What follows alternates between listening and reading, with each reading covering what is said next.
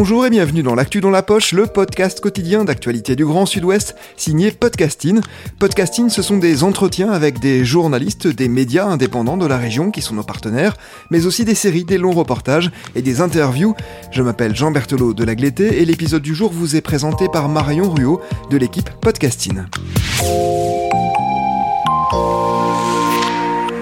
Fanzina, fanzine, zine. Aujourd'hui dans Podcasting, on s'intéresse à ces publications, imprimées ou en ligne, souvent indépendantes, libres et alternatives, conçues par des passionnés pour des passionnés. Laure Bessy, Guillaume Guardès et Jean-Philippe Puto-Michalski ont réalisé un film documentaire sur le sujet. Fanzina, Passion et histoire des fanzines en France, sort aujourd'hui en DVD et VOD. On reçoit deux des réalisateurs. Bonjour Laure, bonjour Guillaume. Bonjour Marion. Bonjour. Laure, vous êtes journaliste indépendante basée à Bordeaux. Guillaume, vous êtes chargé de production, auteur et ancien directeur de la Fanzinothèque de Poitiers. Vous vivez actuellement à Tarnos, dans les Landes. Comment est née l'idée de faire ce film et pourquoi ce sujet vous tient-il particulièrement à cœur? Alors l'idée est venue de la passion de Guillaume, initiale. Et de la visite de Laure euh, dans un des lieux de ma passion. La Fanzinothèque de Poitiers, en effet. Euh, je suis allée rendre visite à Guillaume et à la Fanzinothèque de Poitiers. Il m'a montré ce lieu où j'ai cru d'abord que c'était une blague, une bibliothèque de fanzines. Je savais à peine ce que c'était qu'un fanzine, donc un magazine de fans. Et, euh, là, quand j'ai vu la richesse du fond et le fait que, bah voilà, tout un tas de pans de la culture étaient euh, documentés euh, avec des, des, gens de talent qui savent écrire, qui savent dessiner. Moi, j'ai dit à Guillaume, mais il n'y a pas de documentaire qui a été fait, il y a pas de, ça n'existe pas, il n'y a pas de film. Et Laure, qui est journaliste, a de suite euh, proposé qu'il y ait un angle un peu, euh, on peut dire journalistique, démonstratif, qu'on fasse un, un, sujet qui... Euh, plus grand public, je voilà, dirais. plus grand public, ouais, voilà, Plus qui, voilà. qui pourrait me parler à moi, par exemple, qui n'y connaissait rien, et à mes potes qui n'y connaissent ouais. rien non plus. Contrairement aux amis de Guillaume, qui eux sont tous quasiment des fondus de fanzine, donc ils ne se rendent pas compte qu'il y a plein de gens dans la, sur cette terre qui ne savent pas ce que c'est qu'un fanzine. Or, ça m'a semblé quand même hyper intéressant. Voilà, il y a un aspect un peu pédagogique sans pour autant se départir de l'émotion. Tout à fait, tout à fait. On reviendra après sur la partie euh, projection. Euh, alors, si on découpe le mot fanzine, on a fan d'un côté et zine de l'autre, un magazine de fans. Donc, Guillaume, quelle est votre définition du fanzina? C'est une très bonne définition, à prendre le mot et le couper en deux. D'ailleurs, une petite astuce visuelle nous sert d'introduction pour le film qui reprend exactement cette, euh, ce rappel étymologique. C'est un sous-genre de l'édition, c'est un sous-genre de la presse, euh, le fanzina, qui prend une forme, une forme physique, c'est un, objet, hein, on peut dire un petit journal, en tout cas une publication, qui est fabriquée et distribuée euh, de manière euh, artisanale, de manière euh, amateur. Mais en tout cas, il n'y a pas de contraintes matérielles, on peut commencer avec très peu. Typiquement, les fanzines photocopiées, agrafées à la, à la maison. Il y a une notion aussi de faible tirage quand même, hein, il faut le dire. Hein. On n'est euh, pas du tout dans des tirages qui peuvent concurrencer la presse qui est en kiosque et on voit certaines autrices ou certains auteurs de fanzines euh, être très contents de ce qu'ils appellent de très gros tirages et puis ils précisent que c'est 300, 400 et 500 exemplaires maximum pour donner une idée. Et alors est-ce qu'il y a une différence entre fanzine et zine? Alors il n'y en a pas. Il s'agit euh, d'une simple abrévia abréviation.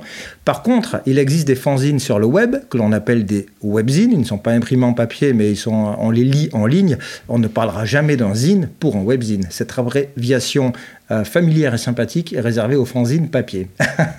C'est bien de le, de le noter. Je, je l'apprends.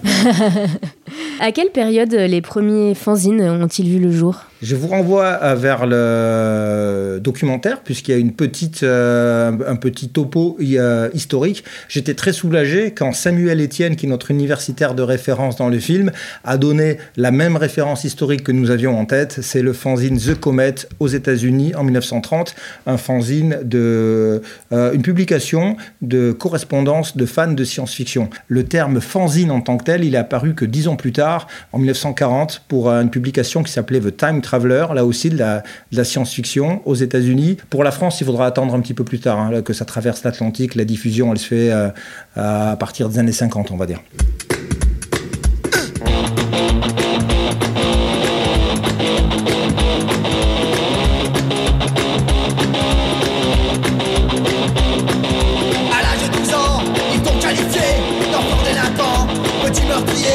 Et à 14 ans, irrécupérable.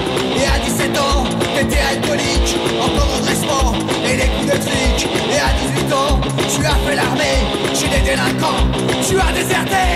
Ah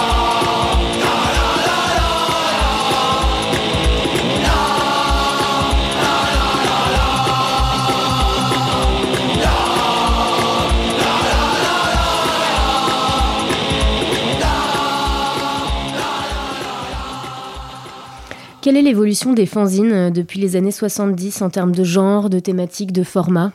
Alors je veux bien répondre euh, en termes de euh, déjà de, conditions de reproduction graphique, puisque dans les années 70, les fanzines sont imprimées. C'est l'imprimerie qui est, euh, qui est le, mode de reproduction graphique.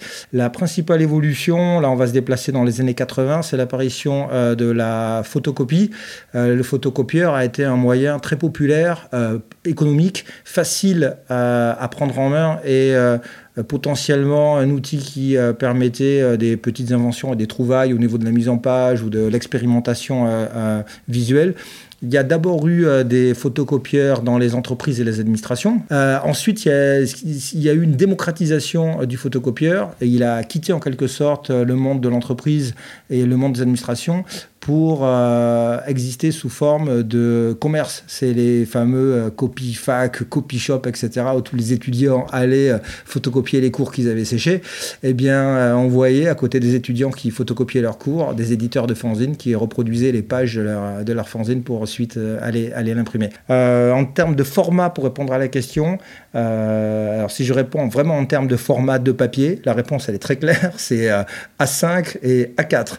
Donc le A4, c'est le format page que tout le monde a, en main là, quand on va acheter des ramettes euh, de, de, papier. Si on le plie en deux, on a un format A5. C'est celui qui tient dans la poche, qu'on peut lire dans les transports en commun ou, euh, aux toilettes. C'est vraiment euh, le format de référence du fanzine. Après, il y a des fanzines très petits en forme de format, presque des timbres-poste. Et puis après, on a le droit d'utiliser des formats impliables, très grands, très peu confortables, puisque le fanzine est le média de toutes les expérimentations. Et euh, le plus gros mouvement culturel qui s'est servi du euh, fanzine comédia, c'est le mouvement punk. On s'attache à le montrer euh, dans le film, notamment en interviewant l'ancien manager de Berrurier Noir. Et ensuite, tous les sous-genres musicaux ont eu droit à leur fanzine, mais aussi pratiques culturelles diverses et variées. Alors qu'est-ce qu'on peut citer Le skateboard, le tatouage, les, le graffiti, le comics les pratiques sexuelles déviantes, etc. Alors bien sûr, le but de l'épisode n'est pas de tout dévoiler de votre documentaire, mais euh, juste pour nous mettre en appétit, qui sont les personnes que vous avez rencontrées et de quels sujets euh, traitent leurs fanzines? Alors Guillaume m'a proposé, euh, je sais plus, une centaine de personnes. Ah non, j'ai fait une liste, j'ai fait une liste de 200. Une shortlist. Une, une shortlist de 200. on est très très privilégiés. Et, et au final, il y en a une vingtaine qui a été interviewée, des fans de cinéma, des fans de graphisme des fans de musique, des, des auteurs, de, des, comment dire, des fanzinothécaires. Ah c'est le, mot dédié. Pas mal de musique quand même, si on pense à Thomas VDB par exemple, euh, l'humoriste euh, qui est interviewé. Lui, il a par exemple fait un fanzine sur euh, sa passion de moment qui était le groupe Korn. On a aussi eu des. Alors là, ça c'est vraiment un milieu auquel je ne m'attendais pas. C'est les fans de foot, les supporters de foot, les ultras. On a interviewé ceux de, Bordeaux, hein, qui, euh, qui s'appelle euh, Gazeta Ultra. Euh, et, eux, par exemple, je ne savais pas, mais les ultras de foot, c'est très, c'est très ancien en fait, documentent leur passion pour ce qui se passe dans les tribunes et, sur la pelouse des terrains de foot dans le monde entier, dans des fanzines. Et entre eux, ils se connaissent, entre groupes ultra et entre fanzines. Il y a même des fanzines sur les fanzines de foot. Alors si on parle d'un point de vue un peu plus euh, forme, un peu plus pratique, euh, justement sous quelle forme peut-on les lire Ces fanzines? Version papier, version numérique? Et est-ce que par exemple le cut and paste, donc le couper-coller en anglais, est-il toujours à la mode? Alors en papier, papier toujours, hein, si on parle de fanzine, évidemment, euh, certains euh, sont numérisés ou bien par l'auteur ou bien par des institutions qui ont pour vocation de conserver l'objet fanzine. C'est le cas de la Fanzinothèque à Poitiers, c'est le cas de la BNF à Paris qui commence à se préoccuper euh, de ce sujet-là. certains, comment dire, certaines façons de faire du fanzina, comme effectivement le cut and paste, le couper-coller, font partie, on va dire, des des astuces visuelles qui sont devenues un peu des passages obligés, voire des tartes à la crème de la signature visuelle du fanzina. si on n'a pas cette étape de la fabrication, cette étape organique, on n'est plus dans le fanzine. Une démarche apparentée, sans doute, mais il y a cette notion de micro-édition. Et qui dit micro-édition, dit édition. Donc il faut, on a besoin de ce papier.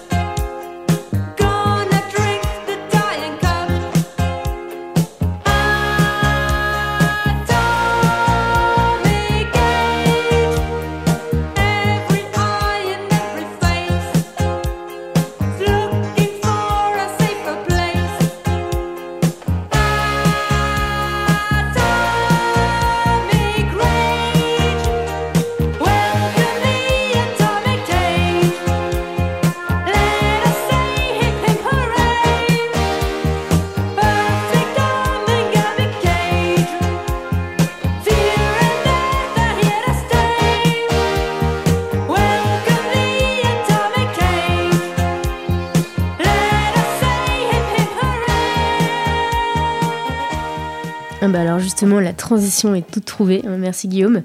Euh, à quelle fréquence sont édités euh, les fanzines? Est-ce qu'il existe des maisons d'édition dédiées aux fanzines? Alors des maisons d'édition euh, formelles comme il en existerait pour le livre, non, il n'en existe pas. Au mieux, il y a des auteurs qui sont structurés, qui ont créé une association pour pouvoir, par exemple, ouvrir un compte en banque, mais souvent on est dans un schéma très propre de l'auto-édition. Euh, certains fanzines vont essayer d'avoir une euh, parution régulière, alors ça va être tous les 2-3 mois éventuellement. Est-ce qu'il y a des codes à respecter quand on veut éditer un fanzine et quelles sont les qualités requises euh, s'il y en a? Synonyme de liberté, liberté éditoriale, c'est-à-dire on parle de ce qu'on veut, et puis liberté dans la mise en page, la mise en forme, vraiment euh, l'imagination est au pouvoir, euh, ainsi que ses limites technologiques et ses limites financières. Mais à part ça, vraiment, on fait comme on veut quand on est éditeur de fanzine. Ouais, peut-être, comme tu dis, Guillaume, euh, tu vas imiter tes anciens, ceux que tu as lus entre les mains. Et c'est Thomas VDB qui l'explique très bien pendant son interview. Lui, il raconte quand il était adolescent, il a voulu faire son fanzine sur Korn, justement. Il, avait des fanzines sur d'autres groupes dont il était fan. Il a dit Bon, bah, ok, je, je, me lance. Et du coup, bah, c'est quoi un fanzine? C'est une feuille à 4 pliée en deux. Et voilà. Et donc, il commence par faire ça. Donc, lui, son premier code, c'est d'abord la, feuille pliée en deux. Et dedans, il met des articles et des photos. C'est pas plus que ça. Est-ce qu'il existe un modèle économique? Est-ce que ces publications, elles sont gratuites, elles sont payantes? Et si elles sont payantes, combien ça coûte? Si c'est un fanzine photocopié euh, qui n'a pas coûté cher à produire, il sera pas cher, voire vendu à prix libre. Si c'est un fanzine sérigraphié avec des techniques qui demandent du travail en atelier, euh, du temps, des passages de couleurs, etc., on peut, ça va être plus cher. Alors je vais donner des chiffres puisque c'est la question. Donc un, petit fanzine noir et blanc qui va parler de musique, ça va tourner autour de 5 euros environ. Et puis si on veut euh, acheter un fanzine presque qui qui va être presque synonyme de tirage d'art comme ceux euh, édités par le dernier cri à Marseille, on peut être sur du 50, 80, 100 euros. Ouais. Laure Bessy, vous pouvez peut-être répondre à cette question. Euh, selon vous, est-ce que fanzina et militantisme ou fanzina et activisme vont de pair? Euh, c'est pas un critère déterminant du fanzina, le militantisme ou l'activisme. En revanche, c'est un lieu d'expression. Euh, le fanzina est un lieu d'expression de du militantisme et ou de l'activisme. Et c'est euh, Samuel Etienne dans le documentaire qui l'explique, notre universitaire effectivement de référence, qui l'explique bien. Par exemple, des sujets comme bah, la culture gay, lesbienne, le végétarisme ce genre de, combats qui sont aujourd'hui euh, sur le devant de la scène euh, ont été traités par les fanzines euh, il y a déjà 10 ou 20 ans. Donc c'est quand même un lieu précurseur pour le militantisme et l'activisme. Directement venu des empires d'Asie, Ayam envoie un nouveau missile balistique sur ceux qui prennent l'underground comme prétexte pour mieux pouvoir critiquer. Mais c'est si facile de parler et si dur de faire. Chanter des morceaux pour les trois mecs du quartier et se proclamer roi de l'underground. Les vents du sud se lèvent, et si tu ne les aimes pas, apprends-moi le respect. Brûle ta musique et tes textes, et surtout pour nos oreilles, reste toujours underground. Ce sont des MC qui que je vise dans mes textes Qui jouent des indifférents puis puis le moindre de mes gestes. Ignore-t-il mes qualités avec un stylo Pour halluciner autant comme après une ingestion de pseudo Le ring se vide, début du premier round Opposant mon intégrité au petit juge de l'underground. Et il a qui sont-ils pour jauger? Qui est plus qu'il est moins ce qui devient faux qui reste vrai? Alsace, le quartier, les rasoirs dans la bouche Le lieu où tout est parti, la fondation, la souche En fait ce qui dérange vraiment les jaloux C'est que le Mia a vendu beaucoup alors en revanche, ça j'imagine que vous allez probablement pas me contredire, indépendance et liberté sont, j'imagine, essentielles pour créer un bon fanzine. Laure Guillaume? Ouais, c'est synonyme de fanzina, hein, indépendance euh, et, liberté. Euh, ouais, j'écris ce que je veux, je dessine ce que je veux, je dis ce que je veux. Quoi. Ouais, on va plus parler euh, de, de fanzine ensuite. Je pense que l'auteur de fanzine, si on, lui, si on lui enlève son indépendance, si on lui enlève sa liberté, il passe à autre chose. Ou bien il se professionnalise, on a, il écrit pour un magazine par exemple, mais il change de métier, il devient journaliste, il y a des exemples dans le documentaire, ou alors il arrête. Ça c'est un cas de figure euh, ben, qui est euh, extrêmement euh, courant dans l'histoire du, du fanzine, les fameuses séries qui s'arrêtent parce que l'auteur est passé à autre chose il est rentré dans la vie adulte, par exemple. Alors, votre documentaire euh, sera projeté à Bordeaux le 7 novembre lors de la soirée d'ouverture du festival Musique à l'écran, à l'Inox et au Molière, euh, mais aussi lors d'une tournée itinérante en Nouvelle-Aquitaine. Est-ce que vous pouvez nous parler un peu de cette tournée? Où est-ce qu'on va pouvoir voir ce documentaire? En Nouvelle-Aquitaine et en France. Ouais, et même un peu en Belgique, puisqu'il y a Bruxelles qui est, euh, qui est rajouté. Alors, euh, pour pas faire de. pour oublier personne, euh, on a mis en ligne toutes nos, toutes nos dates sur un site que l'on actualise tous les jours. C'est Fanzina, .fr. Comme ça, euh, on est sûr euh, d'aller à la recherche de ces dates. Euh, en région Nouvelle-Aquitaine, il y a des dates confirmées, des dates en option, comme on dit, qui vont tomber. C'est pour ça que je renvoie vers ce site qui, qui au moins ne, vieillira pas, contrairement à mes propos de la seconde où nous parlons. le film doit être, et je croise les doigts pour que les options soient confirmées, montré outre Bordeaux, dans, à Blaye, à Périgueux, en région Nouvelle-Aquitaine. On a Biarritz, on a Pau, et toutes les villes que je suis en train d'oublier. Concrètement, on a pris la carte de France, on a euh, contacté des activistes du Fanzina, euh, des cinémas indépendants, euh, des réponses mm. positives et on s'en réjouit sans revenu. Et on a relié ces villes à la manière d'un groupe de rock en tournée, comme ça, qui part sur la route. Ce n'est pas une projection simultanée comme une sortie de film, on est vraiment en road trip pour le coup pour aller le présenter, puisque chaque séance, en tout cas dans cette première vague de, de projection, est suivie d'une rencontre alors avec au moins un des euh, co-réalisateurs, éventuellement épaulé de personnalités, de témoins qui interviennent dans le film, et puis pourquoi pas, s'il y en a dans la ville, d'acteurs du Fanzina, euh, même des vétérans hein, qui ont arrêté, qui vont parler de euh, leur passé, ou bien des auteurs et autrices actuelles. Donc vous serez tous les deux là à l'Inox et au Molière Nous serons tous les deux là à Bordeaux, bien évidemment. Euh, Guillaume Guardès, vous avez déjà édité vos propres fanzines. L'univers du fanzina vous est familier. Vous dites même que vous êtes un observateur passionné. Euh, Laure Bessy, vous êtes peut-être un peu plus novice, hein, vous l'avez dit tout à l'heure. J'imagine que vous avez surtout approfondi le sujet euh, avant et pendant le tournage. Qu'est-ce que vous avez retenu? Qu'est-ce qui vous a marqué lors de la réalisation de ce film? Qui m'a marqué et surtout ce qui m'a extrêmement motivé, c'est qu'à chaque euh, sortie d'interview, bah, ça donne la pêche parce que tous ces gens qu'on a rencontrés, ils se sont tous bougés un petit peu les fesses tout seuls. euh, pour écrire ce qu'ils avaient envie d'écrire sur les sujets qui les intéressaient. Et euh, pour moi, qui viens d'un milieu très formaté, qui est le magazine télé de télé, eh ben, je dois dire que c'est ça qui m'a vachement, euh, qui m'a beaucoup, pardon, touché dans ce milieu-là et qui m'a d'ailleurs donné envie d'en faire un documentaire.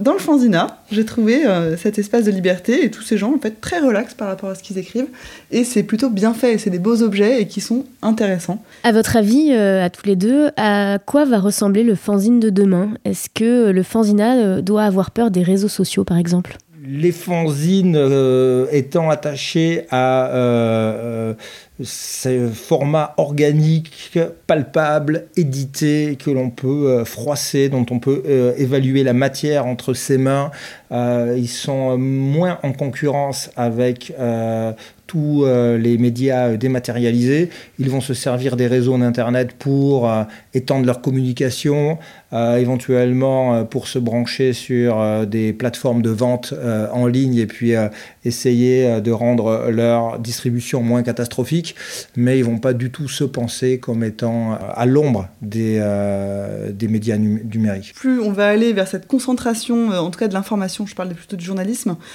plus en fait le fanzina a de l'avenir et a de beaux jours devant lui, parce que justement c'est le on est vraiment dans la multiplicité des voix et des écritures, à, l'inverse de ce qui se fait dans, le journalisme aujourd'hui. Donc c'est au contraire, euh, le fanzina, à mon avis, n'a pas fini de, de, se, publier, de se distribuer de la main à la main. Euh, entre les copains ou dans, les boîtes aux lettres Moi, je réponds toujours que j'en sais rien, si vraiment je vais jusqu'au bout de ma pensée, puisque je me positionne comme observateur. J'ai du mal à faire, des, euh, à faire des pronostics, surtout concernant l'avenir.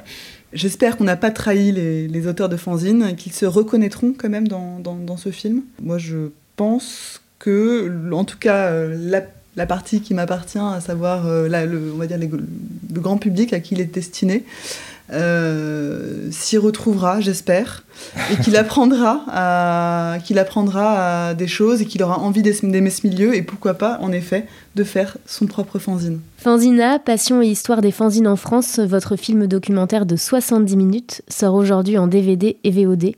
Pour être au courant des dates de projection de la tournée itinérante, le mieux, c'est de se rendre sur le site internet fanzina.fr, comme vous avez dit Guillaume. Oui. Merci beaucoup à tous les deux de nous avoir accordé du temps pour cet entretien. Merci Podcastine. Merci. Merci Marion Ruot. C'est la fin de cet épisode de Podcasting. Merci d'avoir écouté.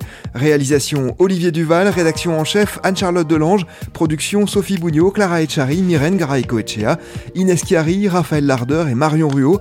Coordination éditoriale et programmation musicale Gabriel Taïeb, iconographie Magali Marico. Retrouvez-nous chaque jour à 16h30 sur toutes les plateformes d'écoute. Podcasting, c'est l'actu dans la poche.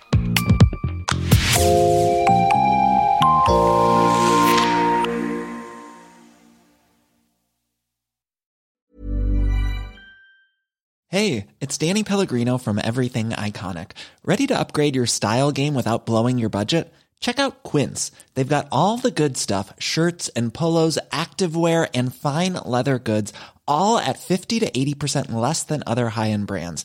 And the best part? They're all about safe, ethical, and responsible manufacturing. Get that luxury vibe without the luxury price tag. Hit up quince.com slash upgrade for free shipping and 365 day returns on your next order. That's quince.com slash upgrade.